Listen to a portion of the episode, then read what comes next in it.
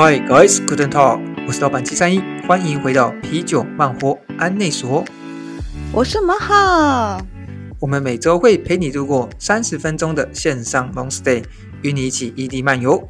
最重要的是要用新的方式与你一起打造属于你自己的 long stay。复归之后，找到自己的理想生活。准备好了吗？你的线上 long stay 即将开始。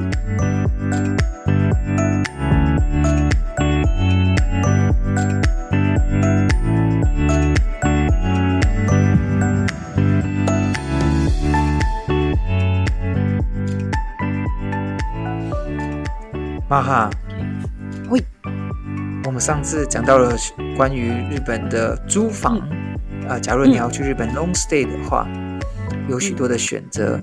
我们讲到了关于 share house 的内容。日本的租房的格局呢，有包含了 EBR、EK、ELDK 这样子的呃格局，它很聪明哦，表现的方式上面就直接呈现出说它有怎样的格局。嗯，そうですね。前回はロングステイに ついて重要な家選びですねについてお話ししましたね。うん、そうでに台湾とね全然違うなと思うことたくさんありました。所以这次呢，我们要请玛哈呃继上一集之后呢，继续的为我们讲解关于日本的一些房屋的租借的一些规则和特别外国人需要注意什么。我上次听玛哈讲以后，我都吓到了，呃，怎么这么多的，这么多的一些 台湾人想不到的一些意想不到的一些规则，让我非常的惊艳。はい、今日はね前回の続きでね、まあ日本の細かい賃貸ルールとか、まあ、地方によってのね、まあ、相場とか、まあ、いろいろまたねあのお話ししたいと思います。皆さんぜひお聞きください。はい。お願いします。はい。では日本の細かいルールについてお話しします。嗯，注意点が2点と、禁止されていること5つを抜粋して、他にももちろんたくさんあるんですけど、今回は抜粋してお話しします。はい。哦，やっぱりね，日本嗯太多的注意点哦和禁止条例了，所以玛哈就把呃这么多的重点呢，把它挑出了两个注意点嗯。和五个禁止点，然后这个是大家可能常常会遇到的是犯错的地方，好好的和大家分享一下。はい。多分全部喋ると3時間ぐらいかかりますね。はい。ではでは。では注意点。まず一つ目。日本の暗黙のルールなんですが、ゴミの分別、収集日を必ず守りましょうというものですね。台湾もありますよね、ゴミの分別。嗯，有我们在呃台湾也有关于垃圾的分类。うん。そう。で、日本は特にですね、各市町村によってもゴミのルールが全然違うことがあります。嗯そう、同じ県、例えば東京都の中でも市によって全然違うっていうことがある。あ、分別方法。で、その収集する曜日。あと袋？台湾もあると思うんですけど、うん、袋が指定されていたりっていう細かいルールを必ず守りましょ嗯はい。在日本呢，不仅呢有垃圾的分类，那不管是各县市的分类的方式，还有内容啊，其实很多的时候规则都不一样。像刚刚讲到了，哎，有可能是垃圾的分分法啊，或者是收集垃圾的天，还有垃圾袋，呃，这些这些的细节部分呢，跟各县市都很不一样。那我这我这边反而好奇的是说，假若呢不遵守，会有怎么样的情况吗？不要说不遵守，就就我不小心犯了错，う。那うん会有什么样特别的情况出现吗？もちろん場所によって違うんですけど、 よく聞くのは回収されない、ゴミが回収されないとかうん、あと、まあ、大家さんに怒られるとか、注意される。哦，そうそう。うん。所以说就是不不收你的垃圾，或者是被房东先生、被房东太太呢就警告。好、うん。OK，今まで聞いた中で厳しいなと思ったのが、袋まず指定されてて、それに自分の名前を書かないといけないっていうところもあります。说最最严谨的部分是你丢出去的垃圾啊，上面的袋子里袋袋子上面呢，必须要写下你自己的名字。そうそう。日本人到处签名用印章，结果连垃圾上面都要签名。そうなんです。嗯，なのでね、住む際は注意です。もう一つ。はい。はい。これはですね、前回お話しした 1K とか、あの、1R、まあ、1DK ってね、その、いろんなね、まあ、広さの名称があったと思うんですけど、基本的に、まあ、1K、1R、1DK 物件っていうのは、入居者は1名限定なので、そう、シングルの間取りでは2人入居っていうのはできないです。なので、もし2人以上で入居したい場合は、まあ、1LDK、2K からの、まあ、間取りを選ぶか、もしくは、まあ、2人 OK ですって書いてる物件を選ぶようにしましょう。所以基本上刚刚讲到 E K E R E D K 这些物件呢，都是只能够住一个人的。那假若呢，他有两个人的话，那我们上次讲到的 share room 嘛，基本上很多的现在很多的 share room，呃，已经有出现说，呃，是可以住两个人的。那他他也会在旁边注明说，两个人要加多少钱这样子。ああ、なるほどね。シェアルームだと確かに 2人以上は、まあ、入れるところもある。ありますね。うんうん。まあ必ず最初に言っておけば大丈夫だと思います。はい。うんで、厳しい5つの禁止されているルールです。はい。嗯，好，接下来呢，妈还要讲五个呃日本常见的而且很重要的被禁止的事情。まあまず一つ目は、これはね、あの、ペットの飼育、持ち込み不可。嗯，これはまあ納得だと思うんですけど、まあ多くの賃貸物件では禁止されているので、もしペット不可の物件で隠れて買った場合、そう、契約解除を迫られることもありますので、啊，ちっちゃいあのネズミ、まあハムスターだからいいやとか、ウサギだからいいやじゃなくて、そうそう、必ずペットを飼うときは、ペット可の物件を選ぶようにしましょう。诶，在日本呢，很多的租借的房子呢，很多都是禁止去养宠物的，他会明列说这个可不可以养，他会很明确的告诉你。那嗯假如你就存着侥幸的心态，哎呀，就这个小乌龟啊，或者是小瓜牛啊，或者是呃，刚刚讲的五杀鸡是兔子啊，这种小小的嗯东西，你就觉得哎没什么问题，小小的，那我就带进去随便养一下，给它吃点杂草没关系。哎，这个是不行的哦。那假如被发现的话，是有可能被呃解除合约的情况都会有うん。啊。さっきのウサギとか小さい動物だと、最初に大家さんに言っておけば OK の場合もあるので、まあ、必ず言うようにしましょう。うんうん。像那种小小的东西是有可能被接受的啦，但是就是要提前讲。我这边有一个问题哦，お像呃台湾啊，大部分大概至少有三分之一的物件是可以 呃养宠物的。そうなの好，へ假如有点夸张的话，就是四分之一好了。好，お那在日本的话，大概有几百分之多少呢？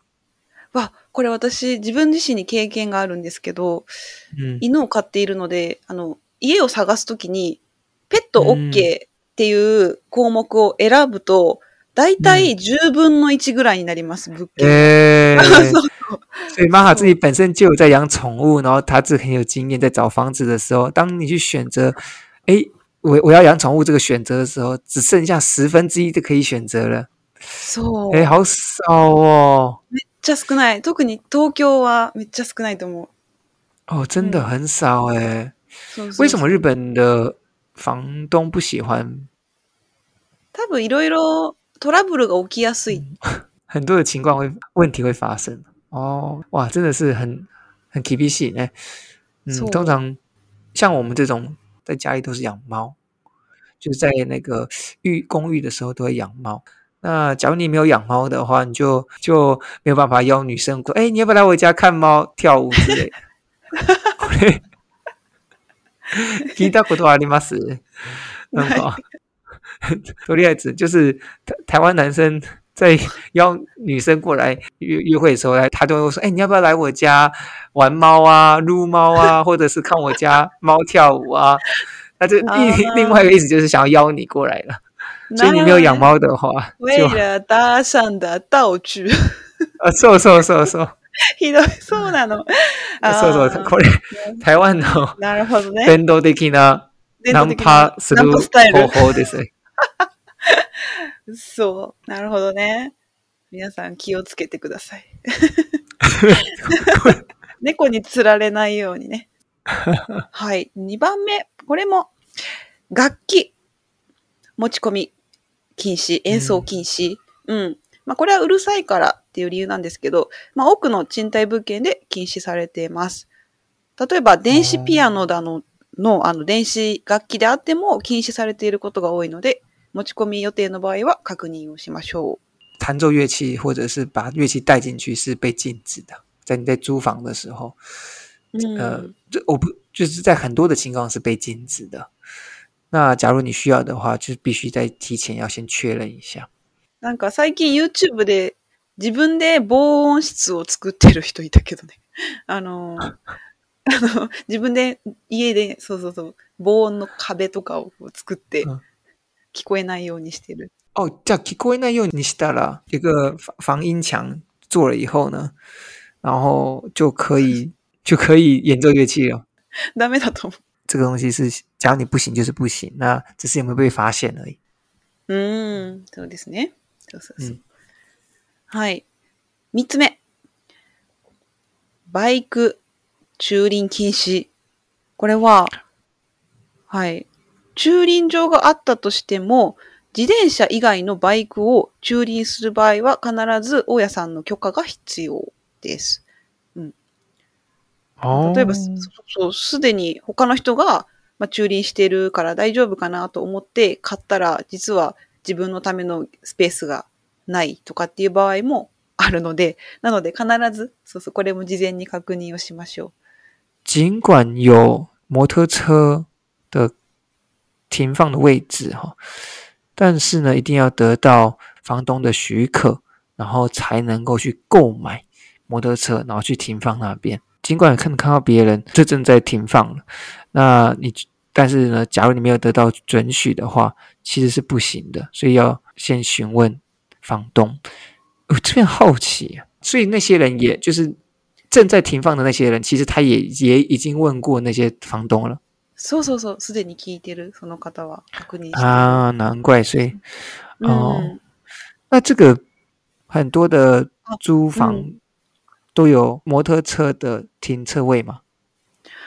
あるところとないところとあると思うんですけど、まあ、ほとんどの家が自転車置く場所はあるので、そう。うん。なので、もしバイクを置きたいって場合は、うん、言って許可を取れば置くことができる。でも、たと、多分、あの、例えば、まあ、この家は、バイクは3台までとかっていうふうに、もし台数が決まってたら、他の人が止めてて、もうすでに埋まってたら、自分は置けないっていう場合もあるかもしれない。原来如此。那房东的许可的情况下，其实他常常是把跟脚踏车的停放位置是放在一起的。那房东有可能会限制在这个，就比如说这个这个区域，他觉得他只能放三台的呃摩托车，所以说他就限定三台。假如你你看到别哎，已经有上放到三台了，然后你就哎，第四台应该没问题。错，房东就是告诉你，我只放四台，你就只能你就是最倒霉的那个家伙，所以呢，你就不能购去购买这样子。那这跟台湾真的很不一样，台湾到处都可以放。哎，もう台湾確かにバイクないと生活できないぐらいのね重要度。いつか。日本に带你。啊，这个是一个制度上的问题，数量太多，那数量太多，那同时又有呃又太好考，然后然后价钱又不贵，因为跟跟汽车比起来，我们我们的为了当初为了要让汽车啊呃少一点，然后又台湾又没有产汽车，所以说那个税又很高，所以汽车和摩托车的价格就差距很大。那这样子情况下，大家就去买机车了。停放的规则啊，购买的规则啊，就是考驾照的规则啊。这也是整个一整套的系统都没有做的很完整，才会造成台湾现在，唉，马路凌乱，骑楼、人行道、うん。机车停放区、汽车区都可以看到机车的影子。確かに道中同様。うん。Anyway，啊、这个日本真的是很不错，あ是我们值得学習的。ーうん。ね。四つ目。夜中の洗濯機、掃除機禁止。集合住宅の場合は、夜、そう、9時以降、まあ、大体9時以降、洗濯機とか掃除機は騒音となるので、夜間の使用はやめましょ在夜间的时候是不能使用洗洗衣机和吸尘器的这样子。那就特别是在假如你是在住宅区的话，大约在九点之后呢，基本上就不要使用这两个东西。う。で、最後ね。これは、まあ、共用部へ物を置くことは禁止されています。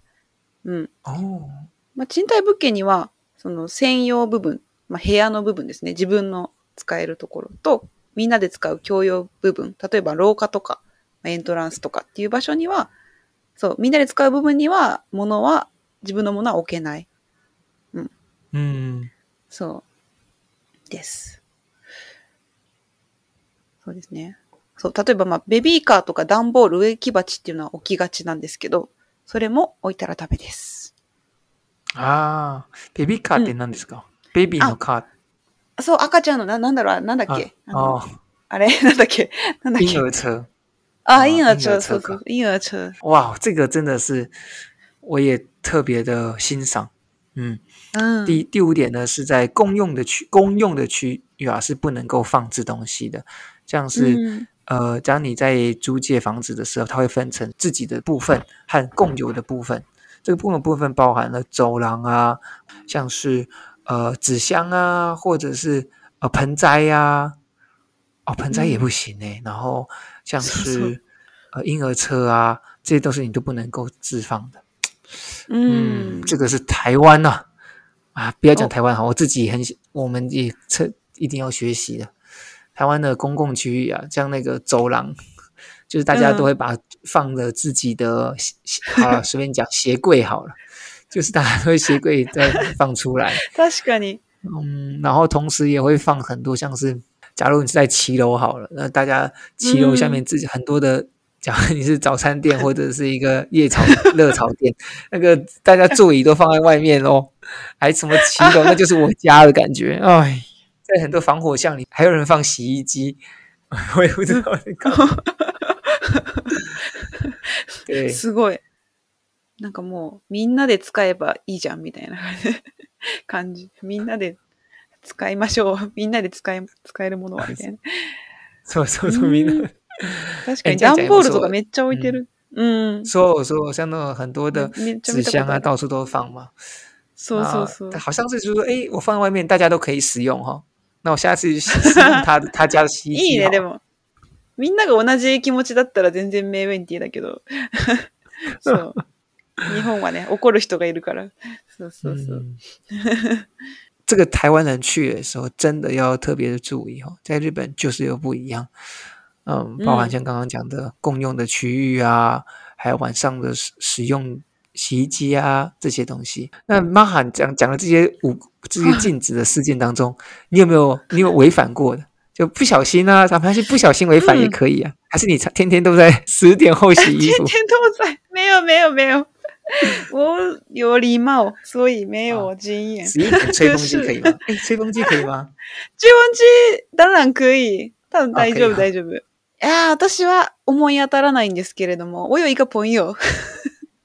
又是你的朋友，你最近有很多朋友。そう、我有一个朋友。そう。使わない自転車をずっと同じ場所に置いてたら、捨てますよっていう紙が貼られてたっていうことがあったらしい。等一下，那你谁丢？他坏掉了吗？帮他讲说他的朋友，他又有一个朋友，有一个很少用的脚踏车放在那个地方，嗯然后竟然有人贴一个纸说：“哎，我要把它丢掉喽。”然后我就好奇问说：“这个东西，第一个他脚踏车是坏了吗？然后第二个他停放的位置是他自己的吗？あ、違う、あの、自分の場所じゃないところ、共有スペースに置いてて、啊 で、多分ちょっとボロボロ壊れたように見えるような汚い自転車。そうそう。啊，所以哦，所以它是放在公共区域啦，所以就才会有人觉得说这是公共区域，然后看起来又旧旧的，所以要把它丢掉这样。そうそう。そうそう。嗯うん、そうですね。以上が、まあ、細かいルールのうちの7つでした。うん。嗯ではでは次はね、気になる、まあ、日本はね、広くて、まあ、場所によって全然家賃っていうのが違うので、どこが一番高いのか、どこが一番家賃が安く住めるのかっていうのをお話しします。啊，接下来我们要讲的是，因为日本有大的东京嘛，也有小的乡下，所以各地的呃租金一定不太同。那这个确实很令人好奇，马哈正要跟我们分享。では、各地方の相場、債務省統計局、平成30年、ちょっと前ですけど、の調査結果をもとにお話しします。はい。うん一番高いのは、もう多分わかりますよね、小さい。どこの県だと思いますか、最高价的，我相信一定就是马哈住的马哈住的埼玉县了。あ、我住的期限没不是お金持ちだか哦ら。比较マハがお金持ちだから。多分高級住宅街で住んでるんじゃないですかね。おっと、ちょっと悲しいですね。それはちょっと正解ではないんですけれども。はい。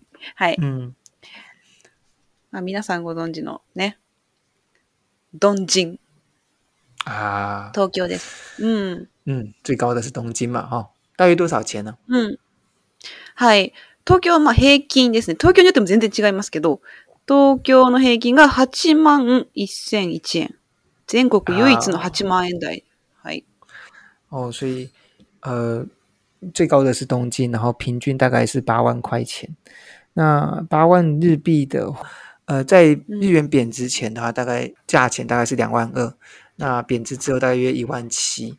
で、全国平均が5万5695円なんですよ。哦，但。全国的平均大概是五万五千日币。哦，那平均下来其实是算还蛮便宜，不会贵的。嗯，そう。で、この全国平均より高い県っていうのが4つあって、東京、神奈川、埼玉、千葉。で、逆にそれ以外は平均より低い。呃，全国的平均是五万五哦，但是日本的都道府县有非常多地方，但是其实只有四个地方高于平均，一个是东京，第二个是神奈川，第三个是埼玉，第四个是千叶。哦，就连大阪也低于平平均，我这个也蛮令人惊艳的。うん、確かに。うんうん。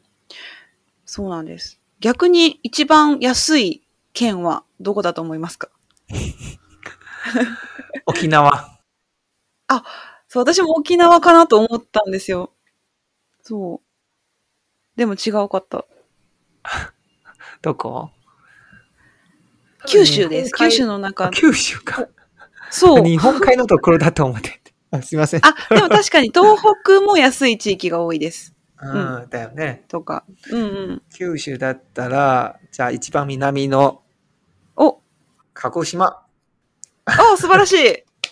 ビンゴそう。うんそうなんです。よくわかりましたね。そうなんです。鹿児島県は37,863円。哦，最便宜的地方是鹿儿岛，三万七千元。東京の半分以下です。哦，其实东京的 确实呢，二倍以下，嗯，就二分之一。例えば、そう。例えばなんですけど、東京で8万円出すと、山手線沿線、まあ都会のところですね。そこでだと、20平米ほどの 1K とか、ワンルームなんですが、うん鹿児島県で7万円ちょっと出せば、70平米ほどの 2LDK が借りられるそうです。诶，那就举一个例子差别哈，在东京都假，在那个三手线上，哎，大家知道三手线嘛，就是日本最有名的铁道的最原始那个圆圈圈那个绿色线，就是三手线哦。所有的所有的地铁呢，基本上都跟三手线有关系。那三手线上每一个站呢，都是精华的站，像池袋啊、新宿啊、东京哈、那在三手线沿线呢？的物件呢、假如是一个二十平方 二十平方公尺的物件，二十平方公尺的话，大概上次我们讲到大概是六六平左右，六平的话大概就是刚刚讲的一 K 或者是一个 One Room，大约是日本的八万日币。但是基本上呢，在相对之下呢，在鹿儿岛呢，只你只需要出七万多，但确实可却可以租到一个七十平方公尺的啊，七十平方公尺的的的大小。七十平方公尺等于多少？等于多少平呢？呃，二十平左右。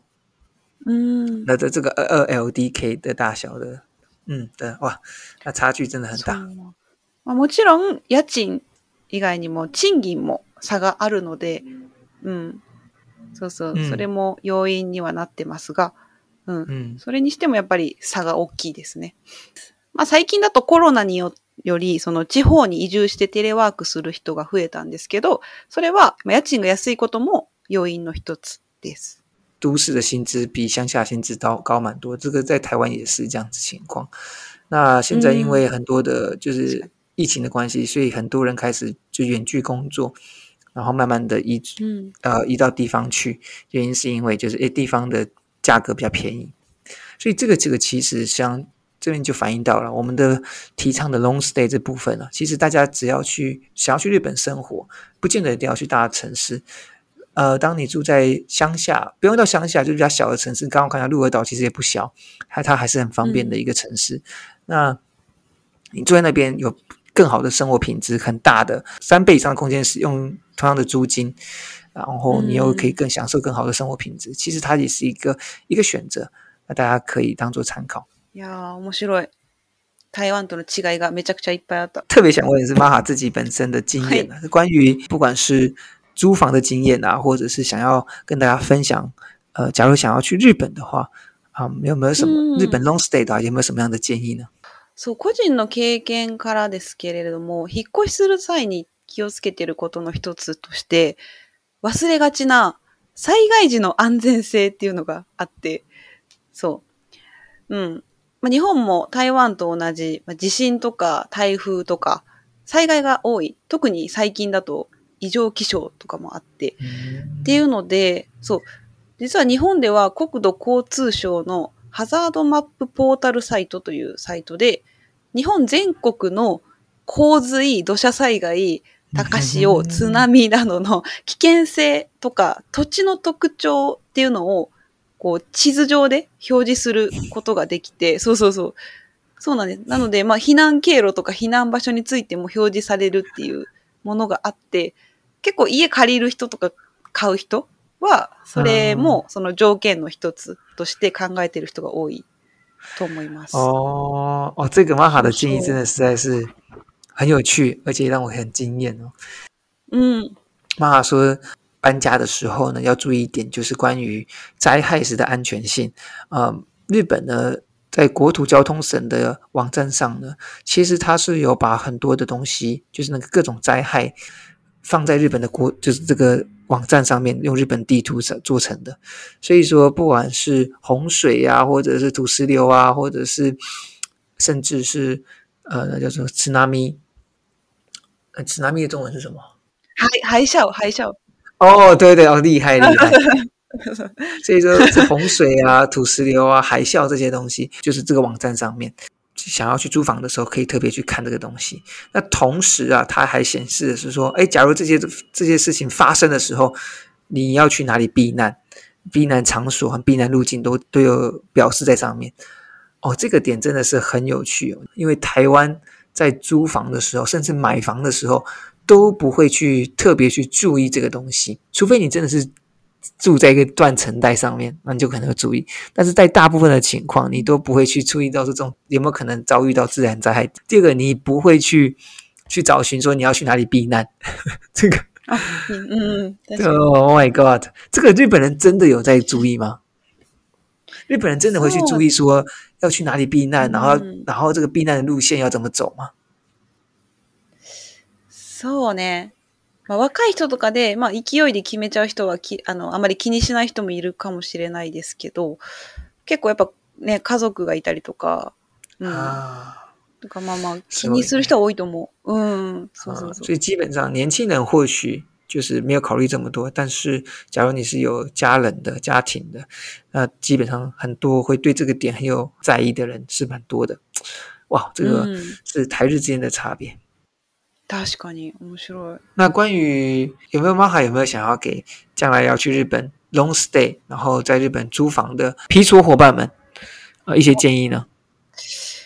はい。ロングステイをする上で家選びってすごく重要だと思うんですけど、ね、それでロングステイの生活が全然変わってくる。のでうん、大事ですが、まあ、たくさんみな、な皆さんこう住むときに希望ってあると思うんですよ。何がしたいとか、どういう家がいいって。例えば、まあ、職場が決まっていて、そこからより近い方がいいとか、いや、まあ、ちょっと遠くてもいいけど、家賃をね、安くしたいとか、で、お金を貯めたいとか、もしくは、シェアハウスにして、コミュニケーションを大切にしたいとか、いろんな友達が欲しいとか、とかね。まあ、デザイナーハウスのような、こう、日本のおしゃれな空間に住んでみたいっていう人もいるだろうし、まあ、いろんな条件があると思うんですけど、まあ、まずはその自分がいいと思う条件をブワーっと紙に書いて、で、優先順位を明確にしてから、どんどん家を絞っていくといいかなと思います。ううんんそうだね。